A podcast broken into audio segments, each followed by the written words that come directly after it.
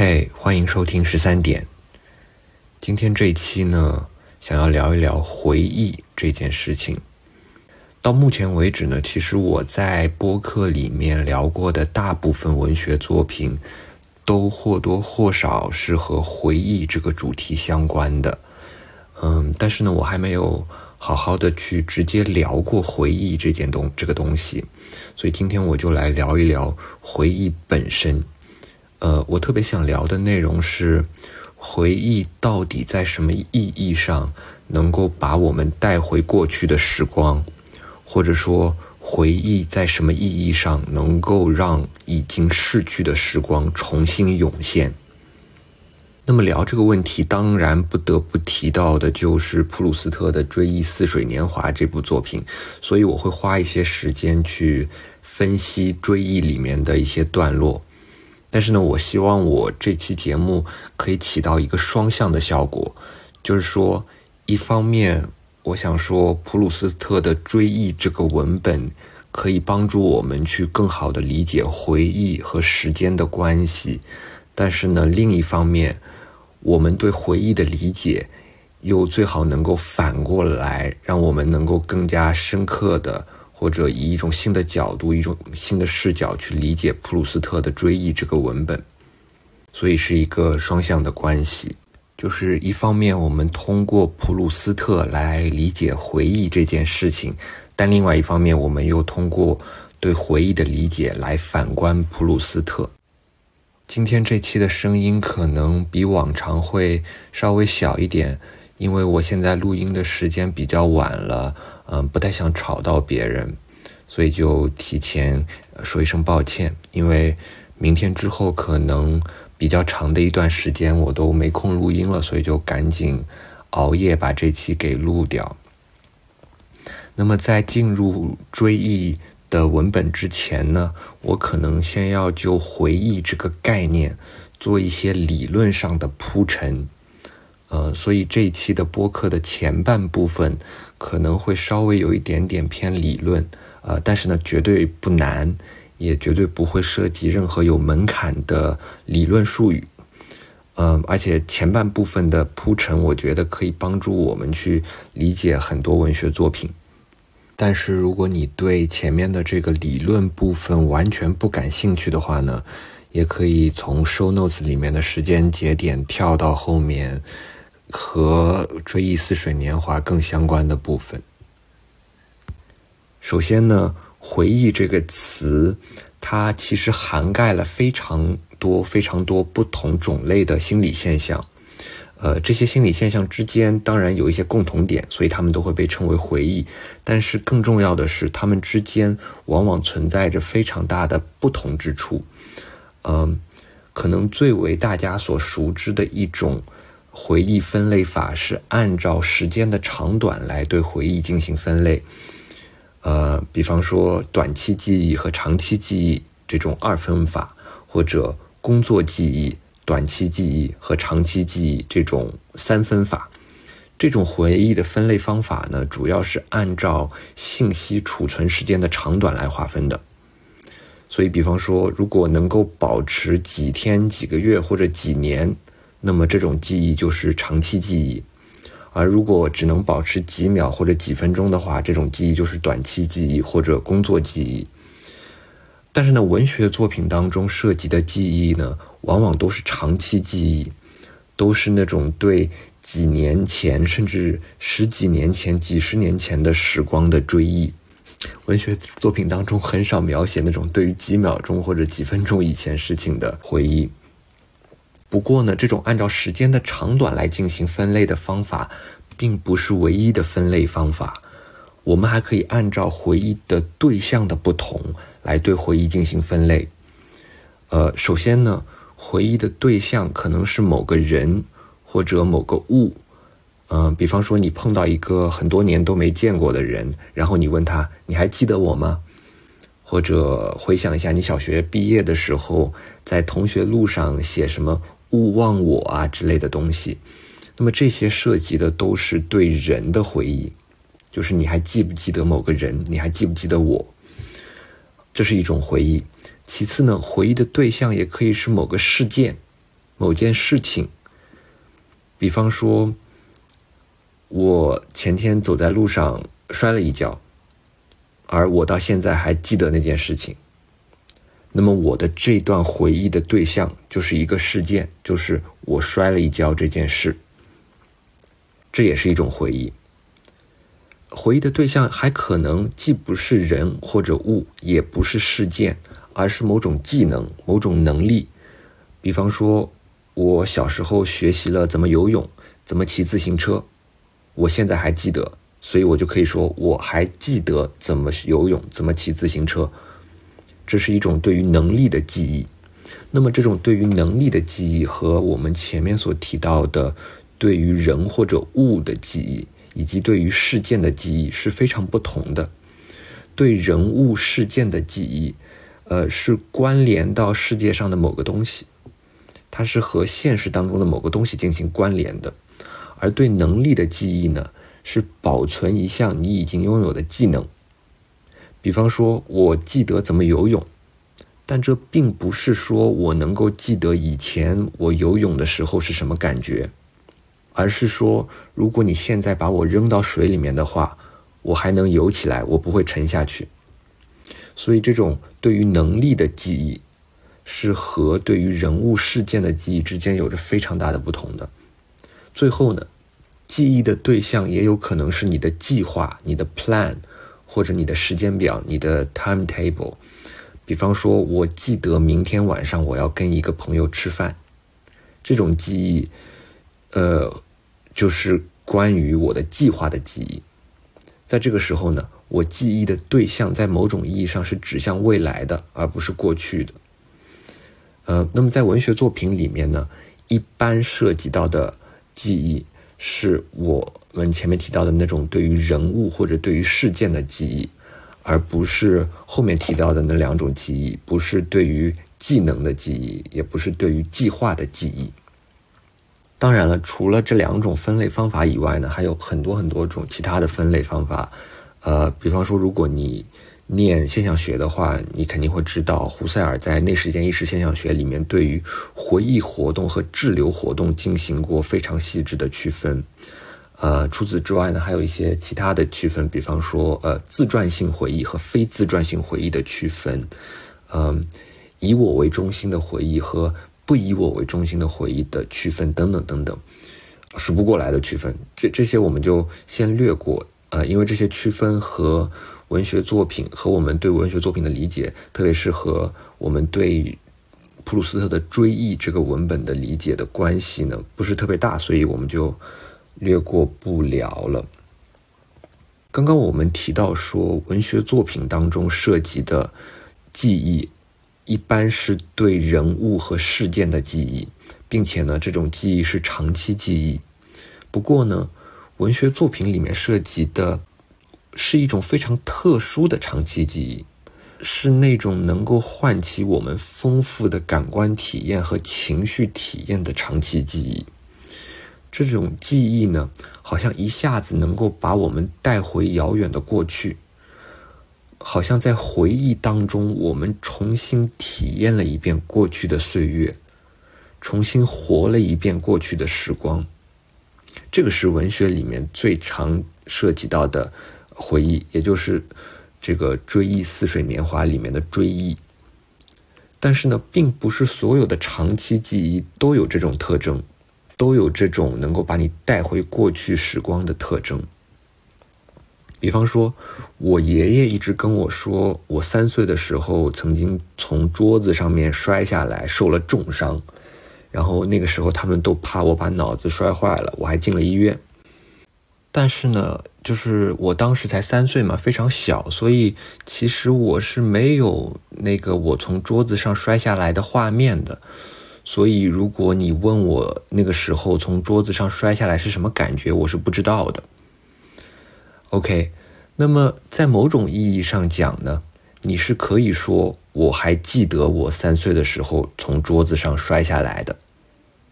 因为我爷爷告诉了我这个事实啊，然后我又一直记得这个事实，所以从某个意义上讲，我确实记得三岁的时候我从桌子上摔了下来。但是呢，从另一个意义上讲，你又可以说我不记得我从三三岁的时候从桌桌子上摔下来，为什么呢？是因为我记不得当时的感受和体验了。换句话说，我虽然知道这件事情确实发生过，但是呢，我没有办法通过回忆去身临其境的再一次唤起。原初的那种感受，我没有办法通过回忆身临其境的回到那个场景里面，所以呢，在这个意义上讲呢，我又不记得我三岁的时候从桌子上摔下来过。我觉得这里就引出了一组至关重要的区分，这组区分对我们理解追忆这个文本来说，呃，是一个非常关键的区分。这个区分就是情景记忆。Episodic memory 和语义记忆 semantic memory 之间的区分。那么情景记忆呢，指的就是你不但记得一件事情，而且这件事情还是你亲身经历的一件事情，因此你还能记得那件事情发生的场景，你还能记得你经历那件事情的时候的那种感觉、那种体验。所以，这种记忆一般都会唤起或强或弱的某种回忆的画面，会伴随着某种感官性的要素。这是情景记忆。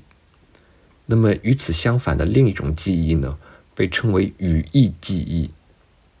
语义记忆呢，指的就是对信息的储存或者对事实的记忆。比方说。我从老师那里学到普鲁斯特是《追忆似水年华》的作者，那么你就可以说，我记得普鲁斯特写了《追忆似水年华》。这种记忆就是纯粹的语义记忆，它不包含任何情景记忆，或者不不包含和普鲁斯特相关的情景记忆。为什么呢？因为我不是普鲁斯特，我没有写下过《追忆似水年华》。所以呢，写下《追忆似水年华》这件事情不是我的亲身经历，因此呢，我对普鲁斯特写下《追忆似水年华》这件事的记忆就只能是语义记忆。当然呢，有些事情就算是你亲身经历过的，你可能也没有情景记忆。就比方说，我三岁的时候确实亲身经历了从桌子上摔下来这件事情。但是呢，我对这件事的记忆只有语义记忆。我对他的记忆完全依赖于我爷爷跟我说，我三岁的时候发生过这件事情。我对那件事本身是没有情景记忆的。OK，这个就是情景记忆和语义记忆的一个区分。呃，可能可能这两个词听起来很学术，但是。呃，他想要刻画的那种心理现象，其实是每个人都非常熟悉的心理现象，也就是有的记忆呢，呃，是关于我们亲身经历过的事情的记忆，而且在那些记忆当中，往往都包含着或多或少的感官要素或者情感要素，会包含着记回忆的画面，这种记忆就是情景记忆。那么有些记忆就是单纯的。对于信息、对于事实的记忆，这种记忆就是语义记忆。主要这两个词是上世纪七十年代由这个安德托文，一个非常伟大的心理学家，呃，安德尔图尔文提出的这这两个词。不过在图尔文之前，其实很多人就已经提出过同样的区分了。比方说，在图尔文之前，所谓的情景记忆经常会被称为体验性记忆或者直接记忆。嗯，而语义记忆在图尔文之前一般会被称为间接记忆或者命题性记忆等等。但是因为图尔文对记忆的研究，呃，影响力太大了，所以呢，在图尔文的研究发表之后，大家每次说到这个区分，都会沿用图尔文的词，也就是会把它称为情景记忆和语义记忆。那么。图尔文他虽然是一个心理学家，但是他对情景记忆这个东西有过比较诗意的描写。嗯，比方说，他说，通过情景记忆呢，我们能够在心灵当中进行时间旅行。我们能够通过让思维触及过往的情景和遭遇，从而再次经历一遍过往的岁月。这个是图尔文对情景记忆的描写，而这个显然就是《追忆似水年华》这个文本的主题。它的主题显然是情景记忆，而不是语义记忆。呃，他讨论的是那种伴随着感官感受和情绪感受的对于过往岁月的追忆。但是呢，这个里面呃，立刻就出现了一个很大的问题，就是说情景记忆当中所包含的那种感官性的要素，那种回忆的画面，它到底是真的是过去时光的涌现呢？还是说这种画面只是我们想象力的某种创造呢？就是说，我们到底有没有在回忆当中真的接触到过去的现实呢？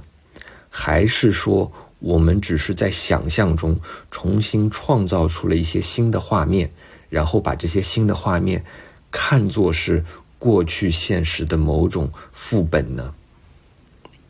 呃，就我们知道这个“追忆似水年华”，它的字面翻译是“追寻逝去的时光”嘛。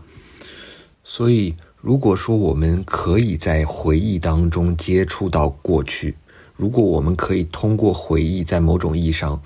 呃，让过去重新涌现出来，那么追寻逝去的时光就是一件可能的事情，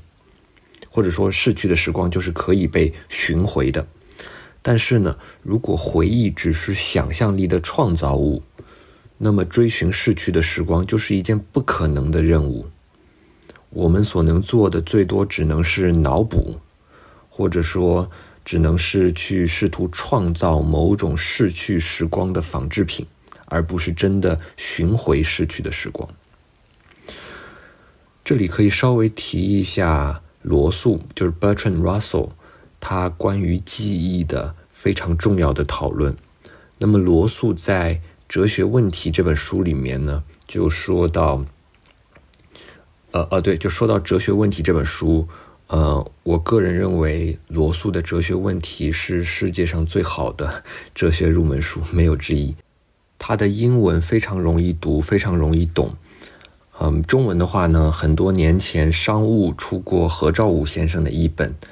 那个译本很流畅，但是呢，有一些些不太准确的地方。后来果麦出过新的译本，相比之下，我会觉得果麦的新译本更值得入手一些。OK，那么罗素在《哲学问题》这本书里面就说，他认为在回忆当中，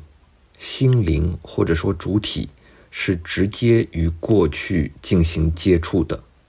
罗素把这种直接接触称为亲知 （acquaintance）。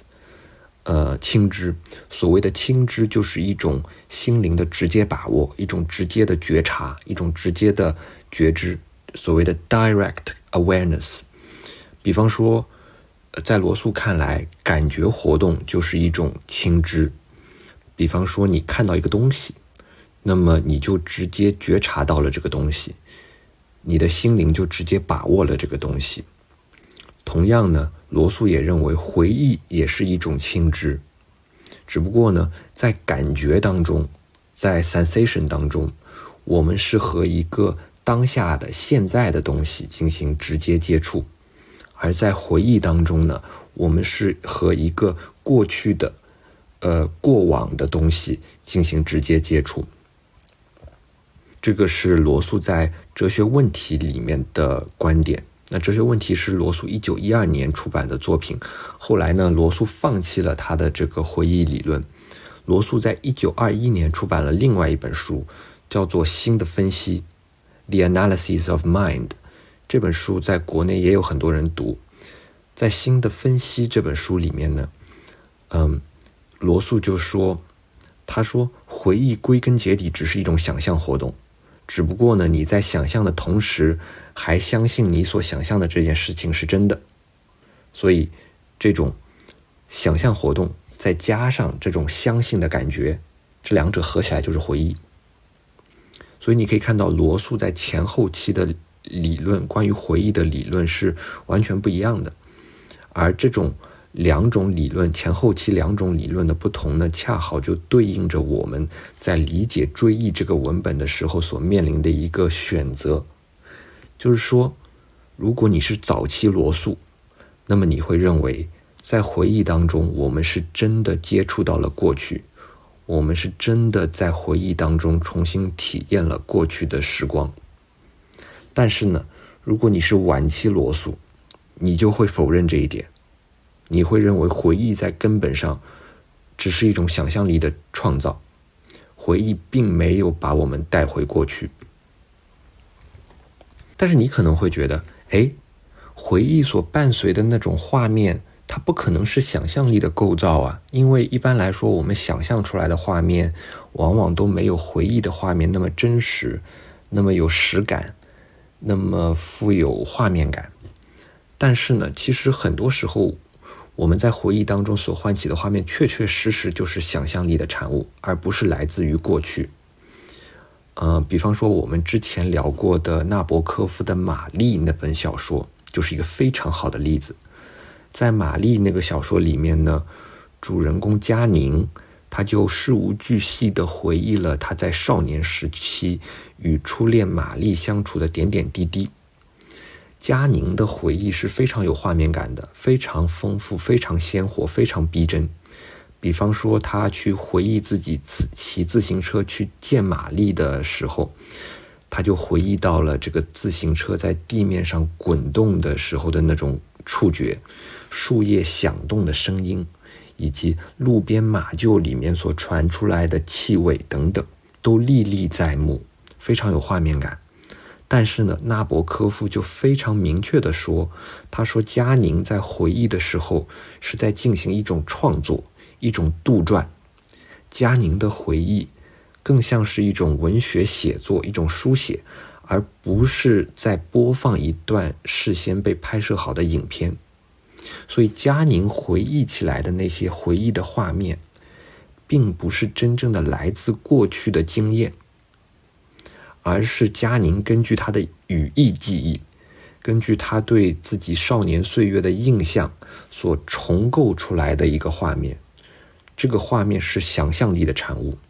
而不是过去岁月的涌现。其实我个人有一个和佳宁非常类似的体验，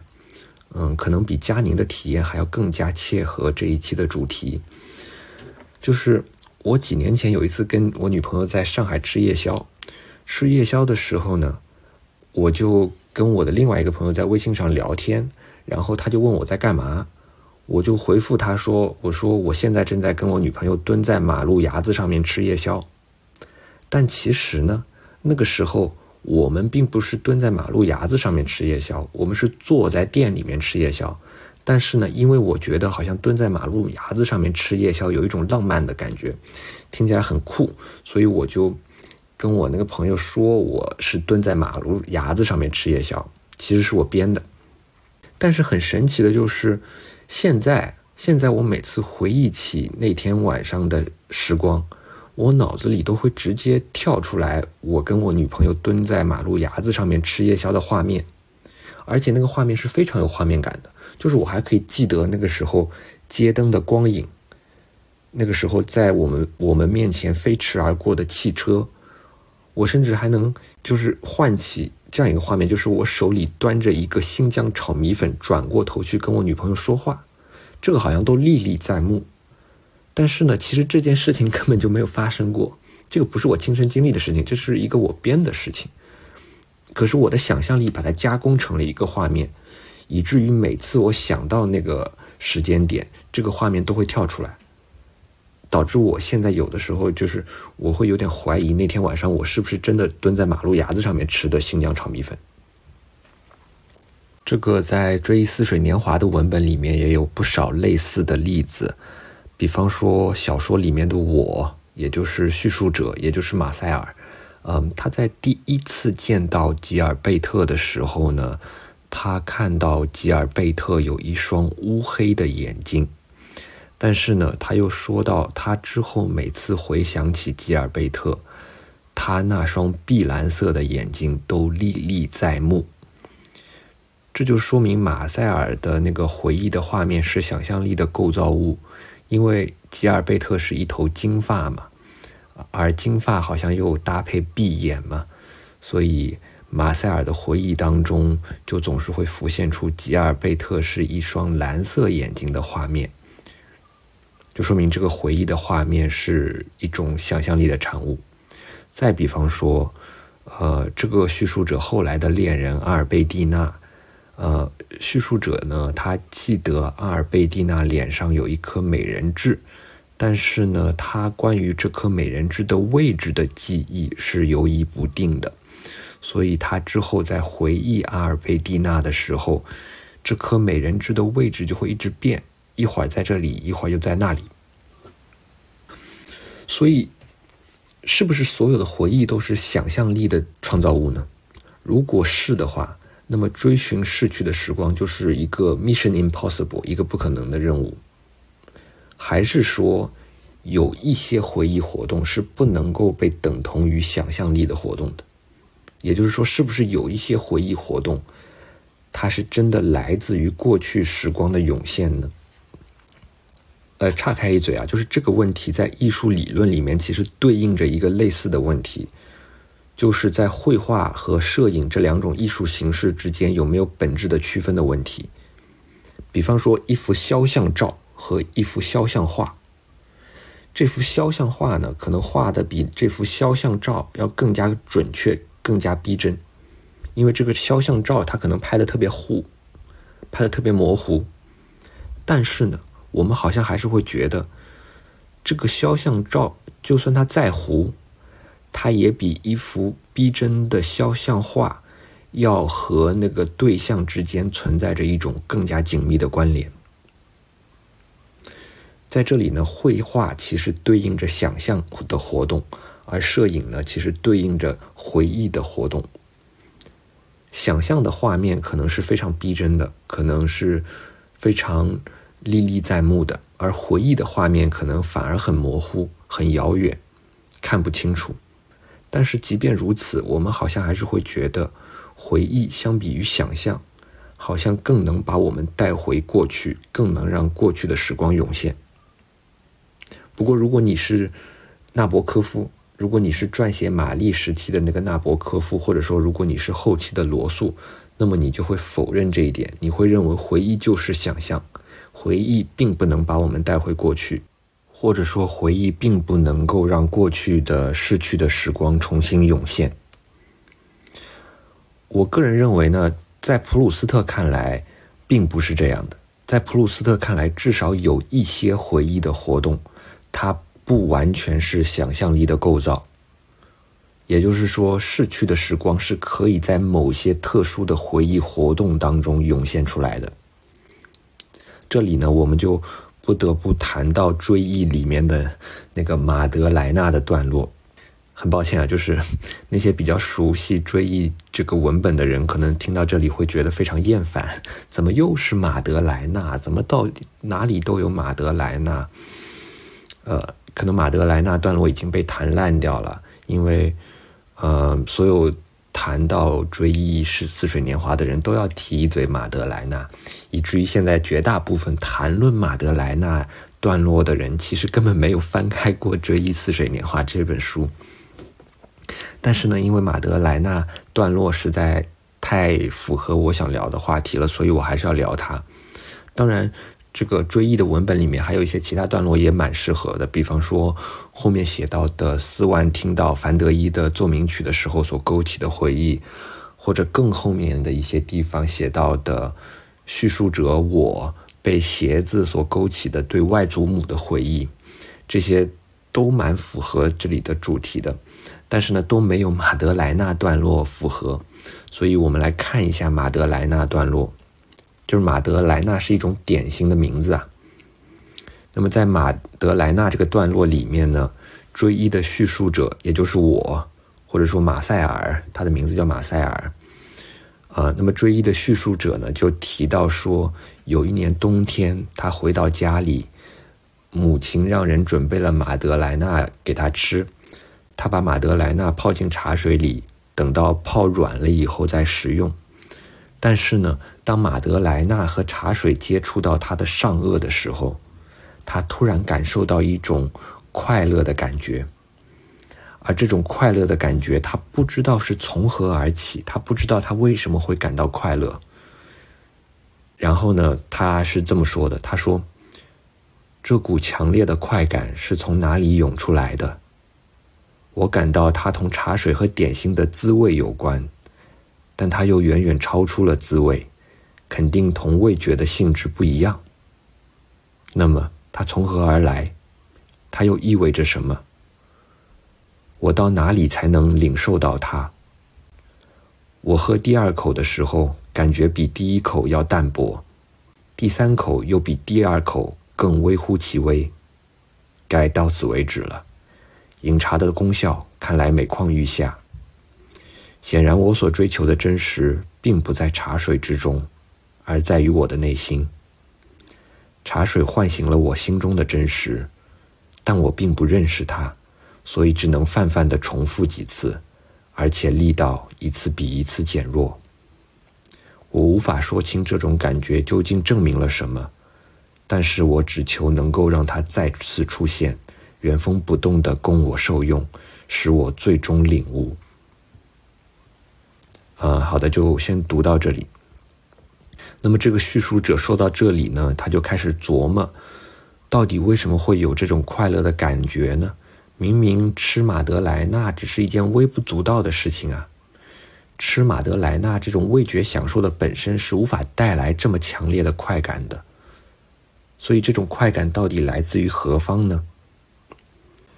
这个叙述者接着就隐隐约约的感觉到，这种快乐的感觉应该是来自于某个已经逝去的时光的回忆，但是呢，叙述者已经没有办法记起来这段回忆是什么了。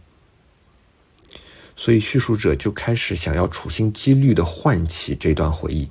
他就先试图排除一些杂念，想让逝去的这个记忆重新涌现出来，但是他的这个努力失败了。接着呢，叙述者就想通过想一些其他的事情来转移自己的注意力，来放松自己的神经。那么就在他喝下下一口马德莱纳茶汤的时候呢？一段死去的回忆突然在他内心深处涌现了出来。一开始，这段回忆显得非常遥远、非常模糊。但是呢，到了某一刻，这个回忆突然清晰起来。他突然想起来，这个马德莱纳点心的滋味和茶香，就是他小时候在贡布雷的时候，某个星期天早晨去姨妈房间里面请安的时候。姨妈给的给他吃的那块马德莱纳的味道，就是因为这个回忆给他带来了强烈的快感。然后呢，他对这件小事的回忆，又一下子勾起了一连串对贡布雷的回忆。这个叙述者呢，接着列举了一大堆关于贡布雷的细节，然后他是这么说的：“他说。”那时，我们家花园里的各色鲜花，还有斯万先生家花园里的姹紫嫣红，还有维夫纳荷塘里漂浮的睡莲，还有善良的村民和他们的小屋，还有教堂，还有贡布雷的一切和市镇周围的景物，全都显出形迹，并且逼真而实在。大街小巷和花园，都从我的茶杯中脱颖而出。然后到这里就结束了。结合上面的这一整段看呢，这个马德在这个马德莱纳段落里面，我觉得普鲁斯特对回忆的描写，首先在科学上是极端精准的。就是比方说他他写到说，这个叙述者在喝第一口茶汤的时候感觉最强烈，但是呢，第二口这种感觉就淡下去了，第三口感觉就更淡了。这其实就是感官的适应性，就比方说你走进一个刚装修好的房子里面，你刚进去的时候会闻到很难闻的味道，但是你待一段时间就闻不到那种难闻的味道了。这个就是感官的适应性。再比方说呢，普鲁斯特非常强调嗅觉和味觉的作用，他认为味觉和嗅觉是最能勾起回忆的两种感觉，这个也是极端准确的。因为味觉和嗅觉，特别是味，特别是嗅觉，它和大脑当中负责情绪和记忆的边缘系统之间有着更加直接的通路，所以味觉和嗅觉是最能勾起回忆的两种感觉。这个在科学上也是准确的。但是呢，更重要的是呢，普鲁斯特在这里。非常精准的描写出了一种被动的回忆体验，就是这里的回忆活动不是一种主动的回忆活动，而是一种相当被动的回忆活动。就是这一段关于姨妈和关于贡布雷的回忆，并不是我主动唤起的，而是被动涌现出来的，是在我尝到了马德莱娜的味道和闻到了茶香之后。突然刺入我脑中的一段回忆，所以一开始呢，我是没有办法分辨这个回忆到底是什么的。就是当我刚刚品尝到马德莱纳的时候，我产生了一种非常强烈的幸福快乐的感觉，但是我不知道这种感觉来自于何方。是过了一段时间，我才能够模模糊糊的识别出来，这个感觉和过往的岁月有某种关联。这个时候呢，我就试图去回忆，试图去回想这个记忆是到底是什么。但是呢，虽然我非常努力的想要去回想，但是这个记忆并没有出现。所以这段记忆不是我主动去构造出来的，不是我主动去唤起的，而相反呢，是在我去想其他事情，试图放松我的神经的时候，是在这个时刻，它突然又自行涌现了。所以，这种记忆是一种被动的记忆，而普鲁斯特把这种类型的记忆称为不自主的记忆 （involuntary memory）。其实我在这里应该说法语啊，但是我的法语太烫嘴了，所以 只能说英语来替代。嗯，所以这是一种不自主的记忆，而正是这种不自主的记忆，才是过去时光真正涌现的场所。为什么呢？因为不自主的记忆，它不是想象力的构造，它不是你主动唤起的画面，而是只有在偶然的契机下，被偶然的感觉体验，比方说点心的滋味，比方说茶香，被这种偶然的感觉体验所触发，然后才自行涌现出来的记忆。这段回忆相对于主体来说呢，不是主体从内部产生的。而是某种好像从外部刺入进来的东西，就好像是一段我陌生的记忆突然从外部来攻击我的大脑，是这样一种体验。而正是这种不自主性、这种被动性的感觉，它表明呢，这段回忆的来源并不完全来自于主体想象力的构造，而只能是过去时光的自行涌现。当然了，就是为了能够让这一段逝去的时光自行涌现，我必须要做好一些准备。比方说，我必须要被某些某些特定的感觉体验所 trigger 一下，触发一下。比方说，我不能够绞尽脑汁的去追索这段记忆，我越追索就越找不到。我需要放松我的大脑，然后等待某个时间点的降临。在这个时间点上呢？一扇通往过去尘封岁月的大门会突然被打开，但是这扇大门并不是被我打开的，而是在天时地利人和的情况下自行打开的。其实这里的不自主的回忆呢，就是巴特罗兰巴特后期摄影理论当中所说的次点 （punctum），就是那个次点的概念。巴特就认为呢。一张好的相片当中，往往会包含着次点，就是说，你看一幅照片的时候，有的时候你会被这个照片当中某个不起眼的细节突然刺痛，突然击中。这种击中、这种刺痛的感觉，并不是你运用你的背景知识、文化修养去解读这幅照片的时候所产生的效果。这种刺痛、这种击中是一个被动性的体验。你被刺痛的时候，往往都不知道你为什么会被刺痛。在这个意义上呢，刺点 （punctum）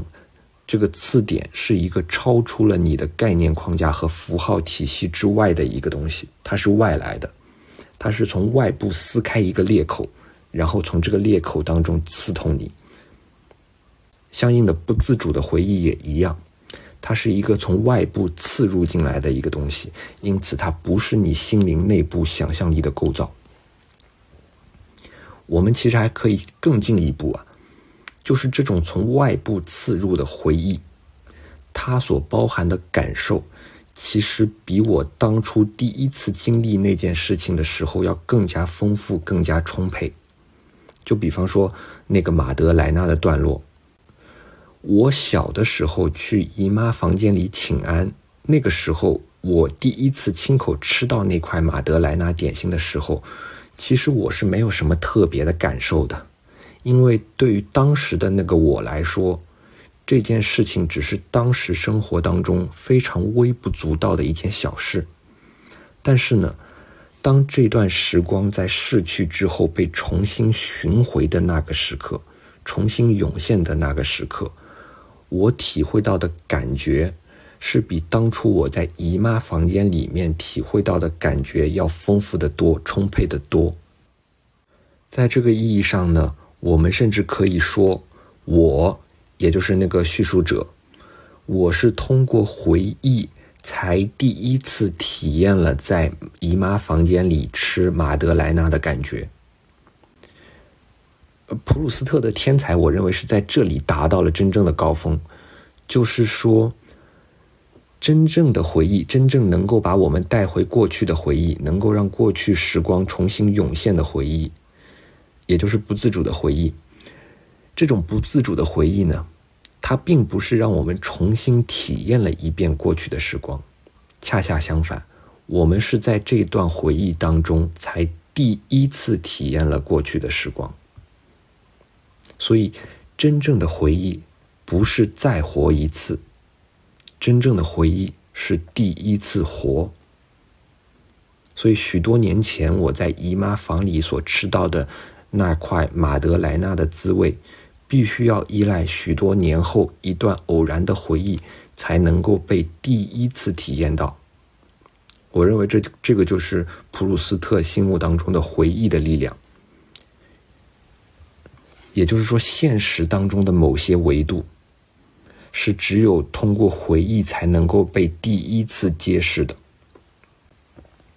我觉得这种对于回忆的理解，也反过来为我们提供了一个新的理解普鲁斯特的角度。呃，因为普鲁斯特相较于那些忠实描写外部现实的现实主义作家来说，他更注重内心的主观维度。呃，普鲁斯特自己也说，他要写的是内心的真实嘛。嗯，不过我们可以再往前说一步。就是正是因为他写的是内心的真实，所以他比任何现实主义作家都要更加现实主义。为什么呢？因为他看到现实除了那个能够被当下感知到的维度以外，还有另一个维度，也就是一个被尘封在过去的现实的维度。而现实的这个过去的维度呢？其实，在某种意义上，是比现实的当下维度要更加客观的，因为当下现实是变动不居的，是一直在流变当中的。但是呢，现实的过去维度是已经被尘封起来的，所以在某种意义上它是永恒的。而这个过去的维度，只有通过不自主的回忆，才能够第一次涌现出来。而那些只关注于忠实复刻当下现实的现实主义作家们，他们其实并没有完全的贯彻现实主义的原则，因为他们忽略了客观现实的另一个维度，另一个更加丰富的维度。这个维度只有通过不自主的回忆才能够被揭示出来。所以，你只有通过描写内心的真实。才能够描写客观现实的另一个维度。那今天关于回忆和普鲁斯特的追忆这个文本就聊到这里。下期呢，我会聊一聊伍尔夫的一本小书，叫做《弗勒西一条狗的传记》。呃，这本书呢写的是勃朗宁夫人的狗非常有意思，巨有意思。如果你没读过的话，可以去读一读。不过我下周可能没空录音了，所以下次更新应该是下下周。那今天就先到这里，谢谢收听，下下周再见。